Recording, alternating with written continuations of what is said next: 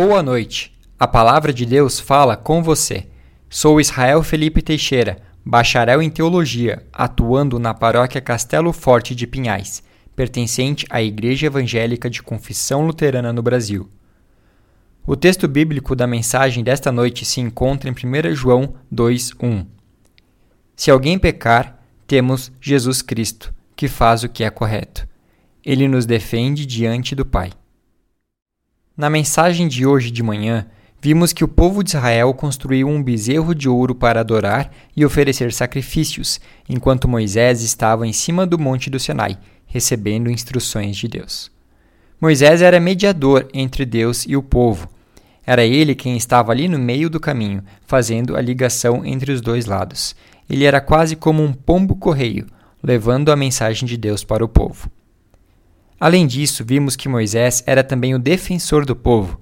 Ele intercedia por eles e a sua súplica fez com que a ira de Deus não caísse sobre eles. Hoje não temos mais Moisés para nos defender, mas isso não é problema, pois temos alguém muito maior do que Moisés. Jesus Cristo, o Filho de Deus, é o nosso mediador. Por ele temos acesso ao Pai. Ele intercede por nós pelos nossos pecados. Aliás, muito mais do que isso, ele se ofereceu como sacrifício vivo para que o preço dos nossos pecados fosse pago, para que a dívida fosse quitada. Jesus Cristo fez tudo isso por ti, por mim, por todos nós. Mas, meu querido, minha querida, entenda que nenhum de nós merece isso. Assim como o povo de Israel merecia o castigo de Deus por sua idolatria, nós, hoje, merecemos unicamente o castigo por nossos pecados. Ninguém merece a vida eterna. Ninguém merece o perdão de Deus. Você precisa entender isso.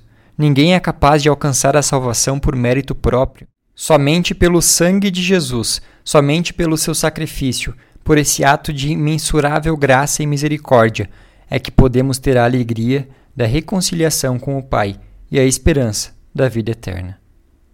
Deus tirou o povo de Israel da escravidão do Egito, e eles logo em seguida criaram uma imagem, um falso Deus para adorar. Jesus nos tirou da escravidão do pecado. E nós, o que faremos em seguida? A questão que fica é: se Cristo fez tudo isso por ti, o que você tem feito e o que pretende fazer por Ele? Oremos. Senhor nosso Deus, nos perdoe quando agimos como o povo de Israel, criando ídolos e falsos deuses para nossas vidas. Falsos deuses como a riqueza, a vaidade, o orgulho, os vícios.